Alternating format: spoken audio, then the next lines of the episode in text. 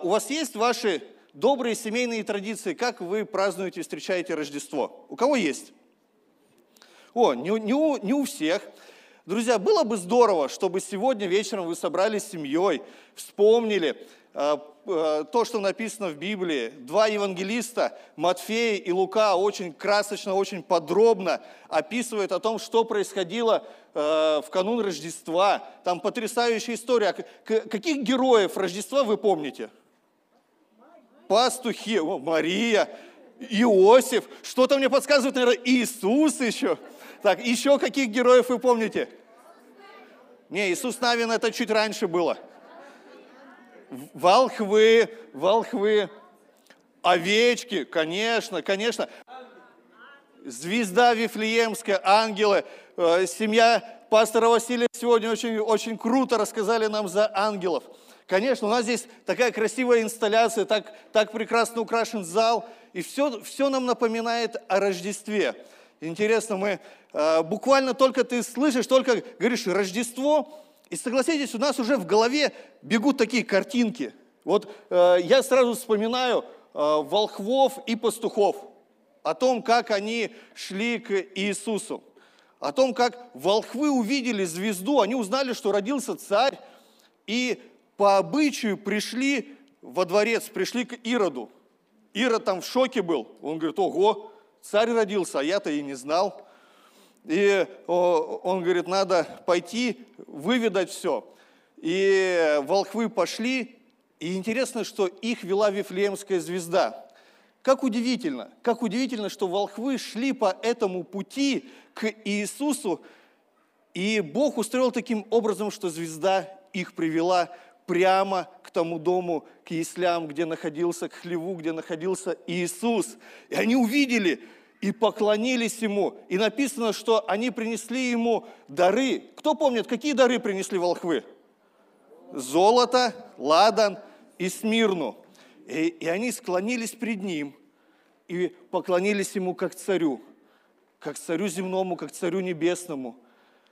И знаете, дорогие, а, другая история – вообще потрясающе.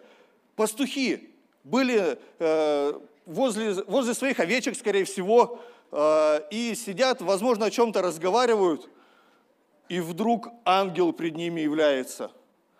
И он говорит, я возвещаю вам великую радость. В городе Давидовом родился Спаситель, Христос Господь.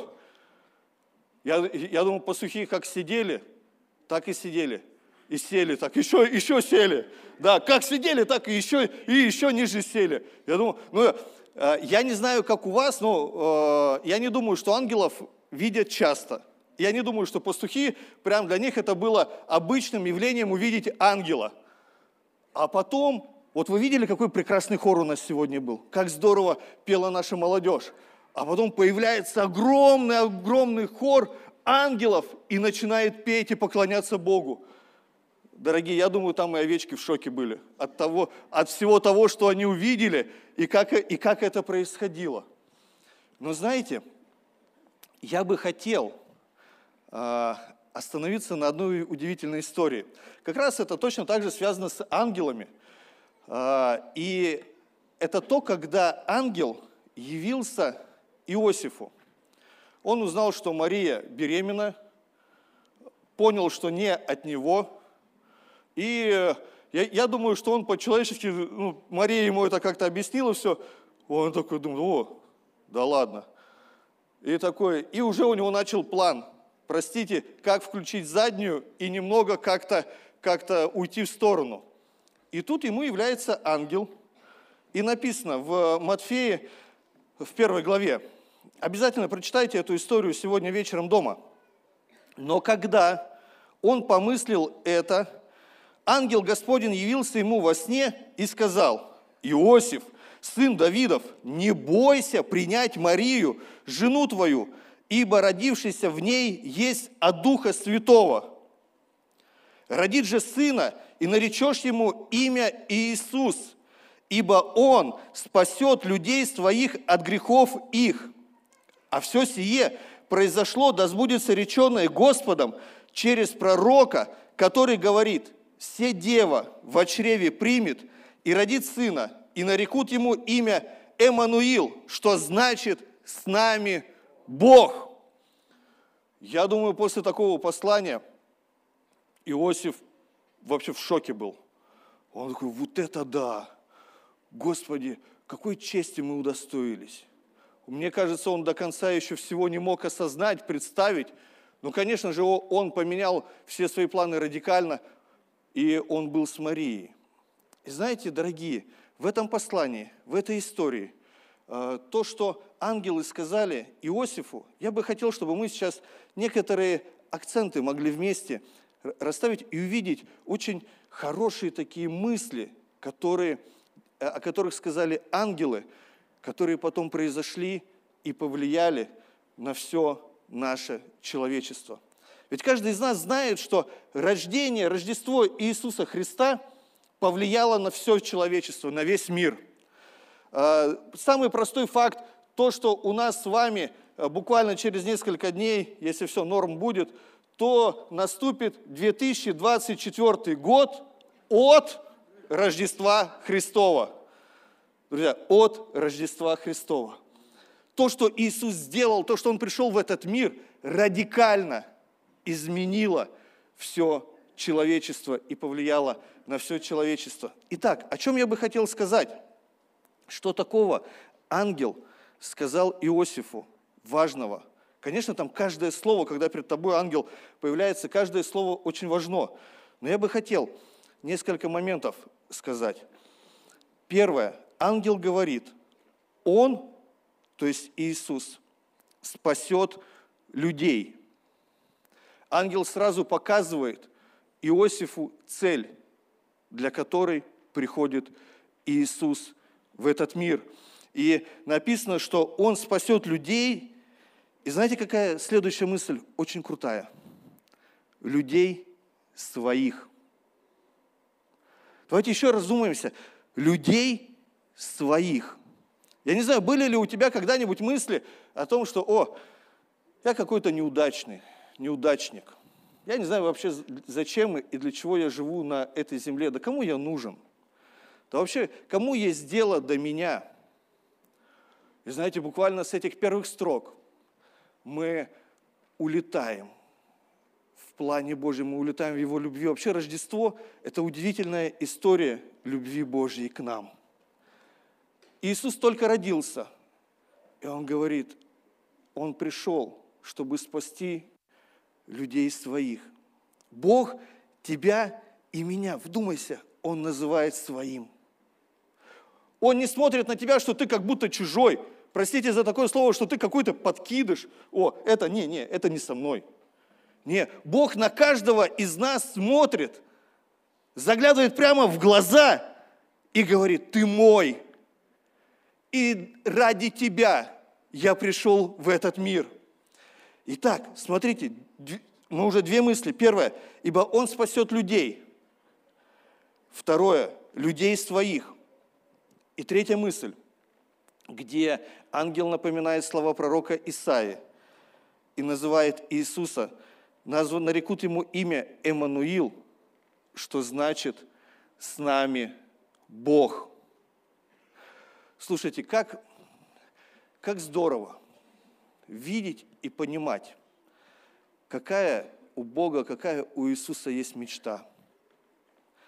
Его мечта – быть с тобой и со мной, быть близко, быть рядом. Не быть разделенным, не быть где-то там, ты там далеко, Бог там далеко.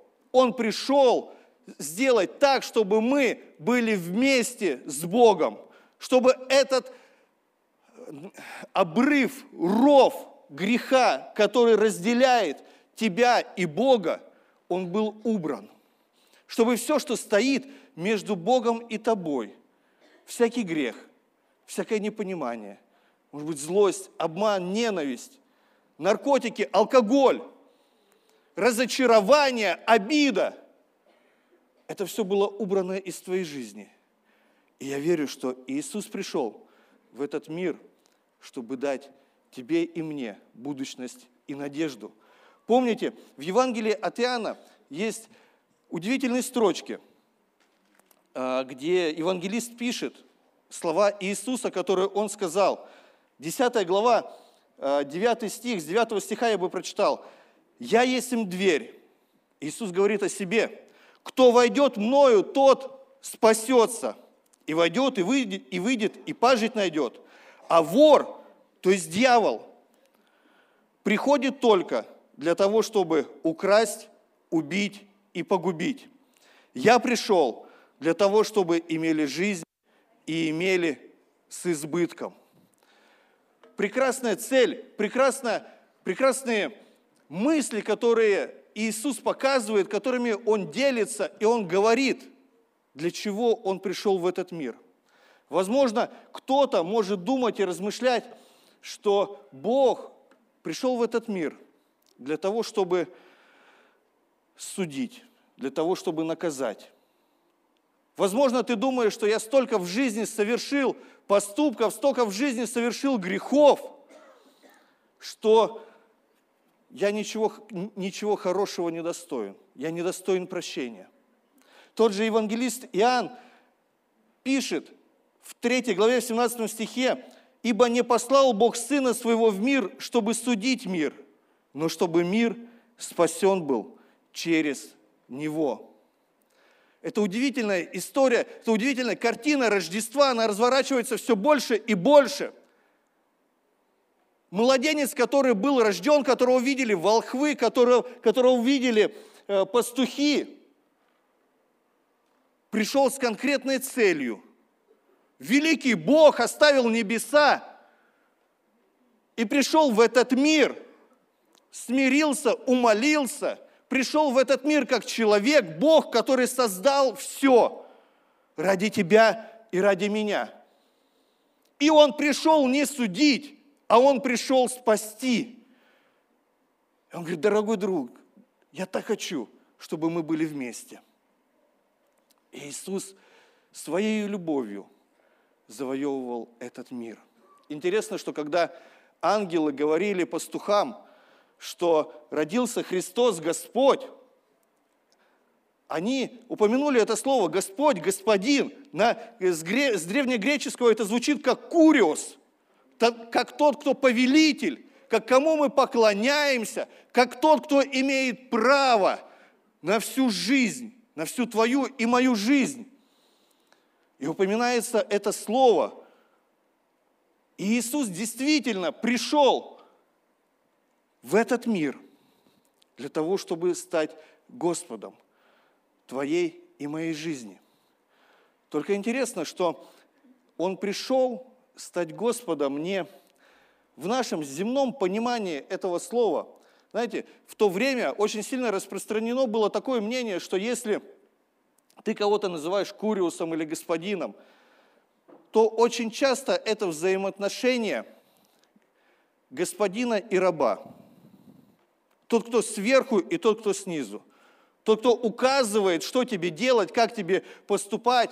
То, что ты не имеешь права на свое мнение. Но Иисус пришел и показал совершенно другой образ. Он показал образ Господа, спасающего, не порабощающего тебя и меня – но Господа спасающего, который хочет, чтобы ты и я в этом мире мы были спасены. И знаете, дорогие, Иисус дальше рос, жил в 30 лет. Он вышел на служение. И мы можем видеть, мы можем со строчек Библии наблюдать и смотреть, как самым дорогим – самым важным в жизни Иисуса были люди. Как становится самым дорогим для него человек. Он окружает себя людьми, он делится с ними принципами Царства Божьего, он делится с ними своими ценностями. Это мы так круто, так классно видим в Нагорной проповеди, которую он говорит своим э, ученикам, тем людям, которые были рядом с ним. Он говорит им о том, что блаженны кроткие – вы наследуете землю. Блаженны милостивые, вы помилованы будете. Блаженные чистые сердцем, блаженные миротворцы. он показывает совершенно другие принципы, которые были в то время. И он показывает совершенно другие принципы для тебя и для меня. Он говорит, если кто посмотрит на женщину с вожделением, это уже грех. Если кто подумает плохо о своем близ, ближнем, знаете, разные мысли порой приходят нам. Если кто-то в транспорте наступит на ногу или подрежет на дороге, то э, совершенно разные мысли приходят. И не всегда эти мысли о том, чтобы благословить человека.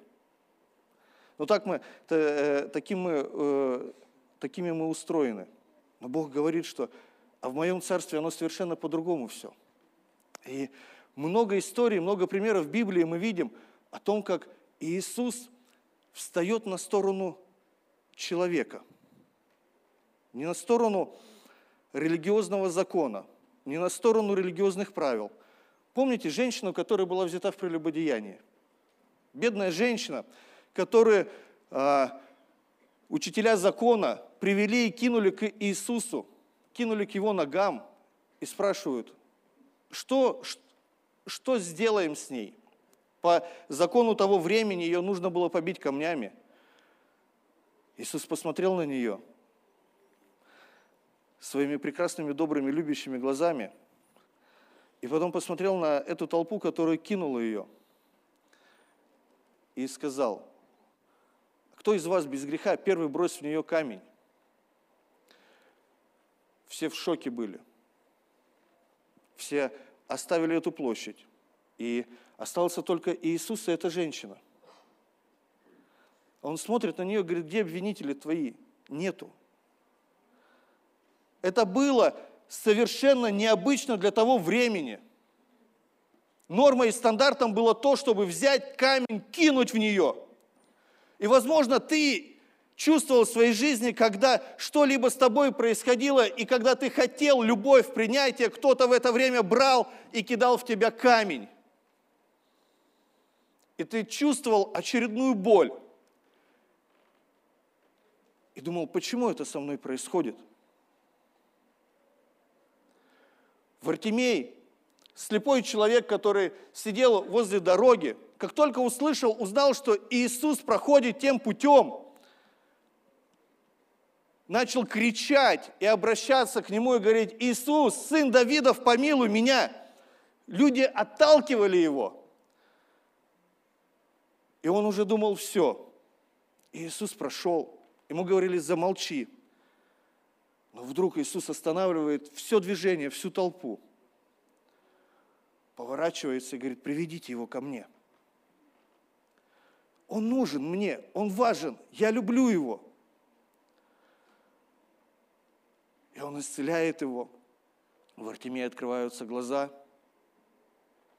Десять прокаженных которые были недалеко от Иисуса, можно было сказать, о, отойди, ты прокаженный, я не хочу заболеть, я не хочу заразиться от тебя. Ты изгнан из общества, это те люди, которые жили вне общества, где-то там за городом. Он останавливается также, смотрит и исцеляет их. Каждого из них он полюбил – несмотря на то, что из этих десяти всего один его поблагодарил. Но каждый из них был важен ему. Когда умер его друг Лазарь, Иисус пришел, и это одно из тех мест, где написано, что он прослезился, потому что он любил Лазаря. И он говорит, Лазарь, выйди вон. И он воскрешает его из гробницы, выходит Лазарь, и люди в шоке от того, что происходит. Потому что Иисус действительно берет и показывает совершенно, совершенно другие принципы, по которым Он живет. И, конечно, конечно, многие люди, которые были вокруг Него, они говорили, Иисус, Ты мой Господин, Ты мой Господь, Ты мой Куриус. Я признаю Твое господство в своей жизни – Признать господство – это позволить, чтобы а, влияли на тебя. Это позволить, чтобы говорили, э, говорили тебе, чтобы имели власть над тобой. быть подвластным. И такого Господа люди хотели, который любит их, который не просто им указывает, что делать, а который спасает их, который заботится о них, который пришел ради каждого из них. Мы сегодня празднуем Рождество. Через некоторое время, через несколько месяцев мы будем праздновать Пасху. Мы будем также радостны, довольны, наверняка хор будет. Э, тоже ангелы такие будут петь. И мы будем говорить друг другу, Христос воскрес, и отвечать будем, воистину воскрес. Друзья, это план Божий. План Божий был в том, что Иисус пришел в этот мир. Он прожил 33 года на этой земле, умер на кресте за тебя и за меня, за наши грехи, и потом воскрес, чтобы примирить нас с Отцом, чтобы мы имели совершенно другую жизнь. И интересно, что судьбы людей менялись не только тогда, когда Иисус был на земле. Сила Его, сила Божья, она двигалась. И тогда, когда Он ушел на небо, тогда, когда Он ушел к Отцу, тогда, когда э, Он оставил учеников, помните, Деяние, первые две главы, Иисус говорит, я ухожу, я не оставляю вас одних, но вы примете силу, когда сойдет на вас Дух Святой, и будете моими свидетелями. И когда Иисус был, Он был один. Он ушел, и Он дал силу, Он дал Духа Святого. И уже таких маленьких Иисусов, Иисус уже был в каждом, в каждом ученике. И нас стало больше, нас стало много – и жизни многих, и многих начали меняться. Дорогой друг, дорогой брат, сестра, посмотри на соседа своего. Вот прям посмотрите, посмотрите. И скажите, ты чудо. Божье чудо. Знаете почему? Потому что мы, потому что мы действительно на себе пережили силу Божью, то, как Бог, то, как Бог меняет – но а, могли бы мы видеть такую прекрасную семью Мазуровых здесь, если бы не Господь. Семья Бобровых, которая а, вели нас в молитвенном блоке. Такой потрясающий хор, молодежь, которая поклонялись Богу. Мне так нравится смотреть в их глаза. Мне так, так нравится смотреть на то, как они дерзновенно служат для Бога, как они хотят менять этот мир – и знаете, друзья, я бы хотел, чтобы мы остановились еще на одной истории, на одном человеке, чья жизнь радикальным образом изменилась, когда уже Иисус Христос ушел э, на небо. Это апостол Павел. Он э, написал большую часть Нового Завета. Вы читали Новый Завет? О, отлично. Э, так там большую часть Нового Завета написал апостол Павел. Но его не всегда звали Павел. У него вообще Первое имя было Савл. И он был очень умным, образованным человеком. Он воспитывался у ног Гамалиила. Очень, очень, очень умный. И он считал, что он тоже верит в Бога, что он служит Богу. Возможно, ты здесь находишься, и ты думаешь, что да, я, раз я в церкви, значит, я могу быть автоматически христианином, автоматически верующим. Я так рад, что многие, многие дорогие наши друзья а, пришли сегодня на это собрание. Некоторых людей я давно не видел. Я так рад, что вы пришли сегодня. Это, это здорово. Это самое лучшее место, где вы можете быть. Церковь Божья. И вот интересно, апостол Павел, Савол тогда, Савол, он а, думал, что он служит Богу тем, что он гнал христиан, тем, что он преследовал их. И э, даже вот в 9 главе мы можем читать, что э, Савол, еще дыша угрозами и убийством на учеников Господа, пришел к первосвященнику и выпросил у него письма в Дамаск синагогам, чтобы кого найдет последующих всему учению, учению Иисуса Христа, и мужчин и женщин, связав, приводить в Иерусалим. Он очень ревностно думал, что тем, что он гонит христиан, тем, что он их преследует, он тем самым служит Богу. И интересная история в жизни с Савлом произошла. Когда он шел в Дамаск, он получил э, это письмо от первосвященников, и он шел в Дамаск. Идет, идет, и вдруг происходит следующее. Давайте прочитаем Деяние, 9 глава, 3 стих. Когда же он шел и приближался к Дамаску, внезапно, то есть прям мгновенно, осиял его свет с неба. Он упал на землю и услышал голос, говорящий, «Савл, Савл, что ты гонишь меня?» Он сказал, кто ты, Господи? Господь же сказал, я Иисус, которого ты гонишь. Трудно тебе идти против рожна. Он в трепете и ужасе сказал, Господи, что повелишь мне делать? И Господь сказал ему, встань и иди в город, и сказано будет тебе, что тебе надобно делать. Дорогие, я бы хотел, чтобы мы чуть более подробно остановились на этой истории и посмотрели. Савол был уверен, он был достаточно уверенным в том, что он делает все правильно.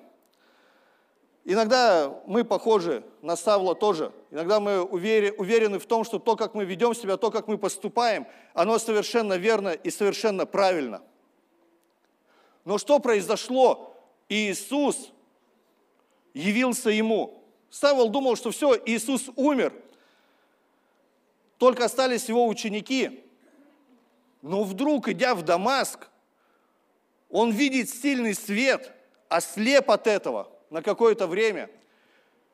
И он слышит голос, Савол, Савол, что ты гонишь меня, преследуешь меня. Интересно, что э, вот это слово, э, э, которое показывает о том, что он слышал голос, это не просто кто-то рядышком ему на ухо сказал – или кто-то ну, в полный голос. Это такое чувство, что точно так же появились несколько ангелов, установили огромную звуковую систему, и э, Иисус очень-очень громко сказал и обратил внимание Савла, что ты гонишь меня? Интересно, что Иисус обратился к нему так, что у Савла не осталось никаких вопросов. Да, он спросил, кто ты, Господи? Он говорит, я Иисус. Кто ты, Господи? Савол действительно, здесь звучит то же самое слово, куриос. Савол признает влияние и могущество Иисуса Христа. Знаете, дорогие, я хочу, чтобы мы с вами увидели здесь два важных момента. Очень важных, как я считаю. Первое. Савол признает Иисуса Христа Господом. Он признает Его власть в своей жизни. Я не знаю, дорогой друг, как ты признаешь ли или не признаешь власть Иисуса Христа в своей жизни – вот это слово «куриус», «Господь», «Господин», оно показывает то, что ты даешь право влиять в своей жизни. Ты даешь ключи от своего сердца, что теперь уже не ты сидишь на троне своего сердца. Помните, Иисус в Евангелии от Матфея сказал в следующей строчке, «Никто не может служить двум господам, ибо одного будет ненавидеть, а другого любить. Интересно, что в нашей жизни иногда происходит таким образом, что бывает, что мы начинаем служить двум господам. В Откровениях упоминается по отношению к христианам такая фраза, как «теплый». Иногда, возможно, мы можем ощутить себя в таком состоянии, что вроде да, Иисус, да, конечно, ты Господь. Но в то же самое время мы подстраиваем свою жизнь, и мы чувствуем свою зависимость своей жизни, от, от алкоголя, возможно, от наркотиков, от зла, от разочарования, от денег, от работы, от игр. И уже такое чувство, что не Иисус является твоим Господом, не Иисус является твоим куриусом, не Ему принадлежит господство. Я помню, как мы с вами вместе, со многими стояли, поклонялись, славили Бога и говорили, Господи, да, наша жизнь, она принадлежит Тебе, Ты Господин нашей жизни. Но иногда бывает, что наша жизнь потом проходит какое-то время, и знаете, мы как будто как остываем. Кто влияет на тебя? Кто влияет на твою семью? Дорогие, кто влияет на ваших детей? Бог или этот мир? Спорт или Бог? Учеба или Бог? Кто влияет на тебя, исходя из чего ты выстраиваешь свои ценности, исходя из работы? О, мне поставили воскресенье работать. Ой, это воскресенье тоже. О, а потом и еще одно воскресенье. И так незаметно наш фокус с того, что Иисус является нашим Господом, он уходит. А буквально совсем недавно мы стояли, поклонялись Богу и говорили, Господи, моя семья, она принадлежит Тебе. Кто влияет на тебя? Кто влияет на твою семью? Где ты черпаешь эти источники жизни? Иисус сказал, я есть им дверь. День, который мы прожили, помните, я как-то говорил, обмену и возврату не подлежит. И мы уже сделали определенные выборы. И Павел, понимая все, что с ним происходит, он радикально посвятил свою жизнь. Я верю в радикальное христианство. Я не верю в просто что-то такое легенькое, лайтовое – я верю в радикальное, в горящее христианство, когда ты и я, мы служим Богу, когда мы дерзновенно идем, когда мы проповедуем Евангелие, когда мы любим людей, когда для нас важен каждый, когда мы дружим с людьми, когда мы их ценим, когда мы вникаем в их жизни. Потому что именно Иисус сделал то же самое. Когда мы дорожим нашими детьми, нашей семьей, нашей женой. Дорогие, давайте проверим – есть ли что-то сейчас в твоей жизни, что убрало этот фокус с Бога на что-то другое? Следующий вопрос, который Павел, Савол тогда задал Иисусу. Очень крутой вопрос. Мне так он сильно нравится. Что повелишь мне делать? Что повелишь мне делать? Да, мы можем, мы можем взять, сказать о том, что покаяться, не делать прежних дел, не делать того, что ты делал раньше. Да и аминь. Но Иисус дал тебе силу Духа Святого, чтобы ты на этой земле сделал намного больше, чем ты думаешь. В Ефесянам написано 3.20, что мы можем сделать намного больше, Бог через нас может сделать намного больше, чем мы можем думать и подразумевать. Я считаю, что одно, что точно мы можем делать, это не сидеть на месте, а любить людей. Совершенно по-разному. Может быть, кого-то обнять, может быть, просто кому-то прийти в гости, кому-то рассказать о Боге. Знаете, одна история, которая сильно на меня повлияла – наверное, лет 16-17 назад она произошла. Один из моих неверующих друзей, он звонит мне, говорит, приедь. Я приезжаю к нему, и он говорит, слушай, я помогаю одному интернату в Новосибирской области. Поехали со мной, просто съездишь. Я говорю, окей, давай. Мы едем с ним, он знакомит меня там, с директором, с ребятами, все показывает, рассказывает. Помните, что он неверующий. Мы с ним расстаемся. Он мне говорит, слушай, ну ты помолись Богу, ты ж верующий. Может быть, ты мог бы здесь что-то сделать. Я, ого, как классно он сказал. Конечно, мы помолились. Я помню, через некоторое время мы собрали наш кукольный театр – и поехали в, поехали в этот интернат. У меня тогда был фотоаппарат.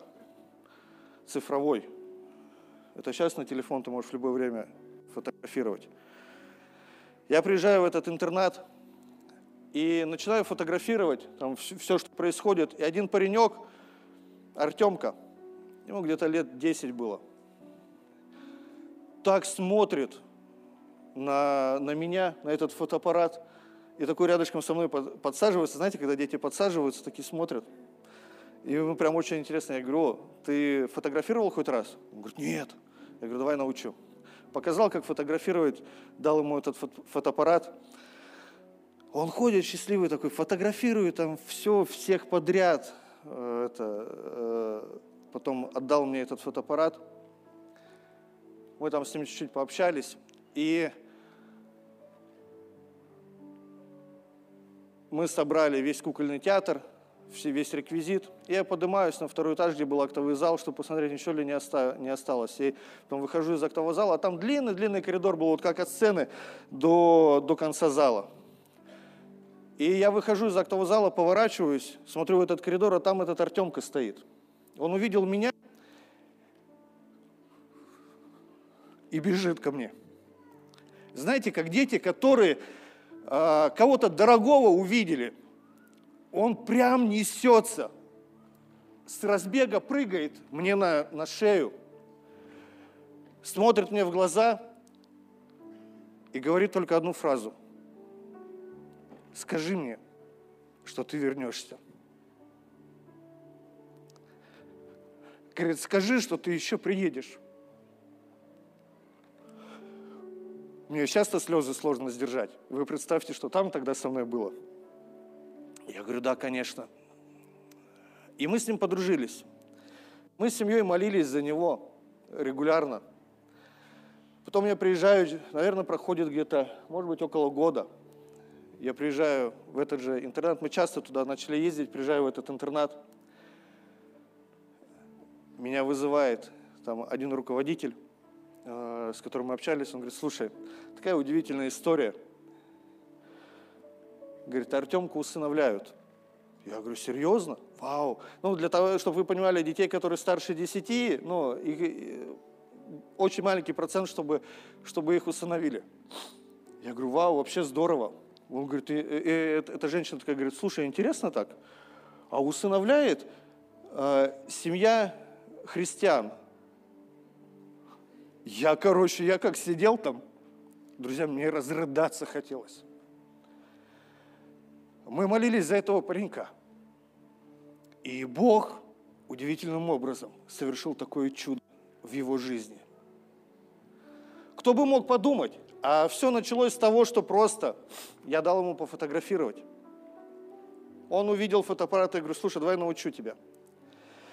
И интересно, что апостол Павел после этой встречи, которая радикально на него повлияла, после того, когда он признал господство Иисуса Христа в своей жизни, он уже не смог быть прежним. Он проповедовал, он молился за людей, он страдал в тюрьмах. У него разные истории были, много приключений. Он уже не был другим, потому что он понял, что надежда этого мира, она в Иисусе Христе. Он понял, что то, как он мыслил раньше – то, что он думал, на что он смотрел, это все рухнуло, это не имеет никакой ценности. Он говорит, Господи, Иисус, Ты мой Господь, я признаю Тебя, я признаю господство Твое в своей жизни. Что повелишь мне делать? Чем повелишь? Что скажешь, чтобы я мог делать? Мы видим, как апостол Павел – повлиял на судьбы многих и многих и многих людей. Потому что Он их любил точно так же, как и Иисус. Я уверен, дорогие друзья, то, что мы можем с вами сделать, особенно в, в, это, в этот рождественский период, любить людей и влиять на их судьбы, и знакомить их с той надеждой, которую мы имеем, знакомить их с Иисусом Христом и помочь им встретиться – Помните, что Иисус пришел в этот мир, чтобы спасти. Чтобы не судить, чтобы спасти. Спасти от греха. Спасти от дьявола. от разочарования и боли. Данный аудиоматериал подготовлен и принадлежит местной религиозной организации христиан веры евангельской пятидесятников «Церковь Завета».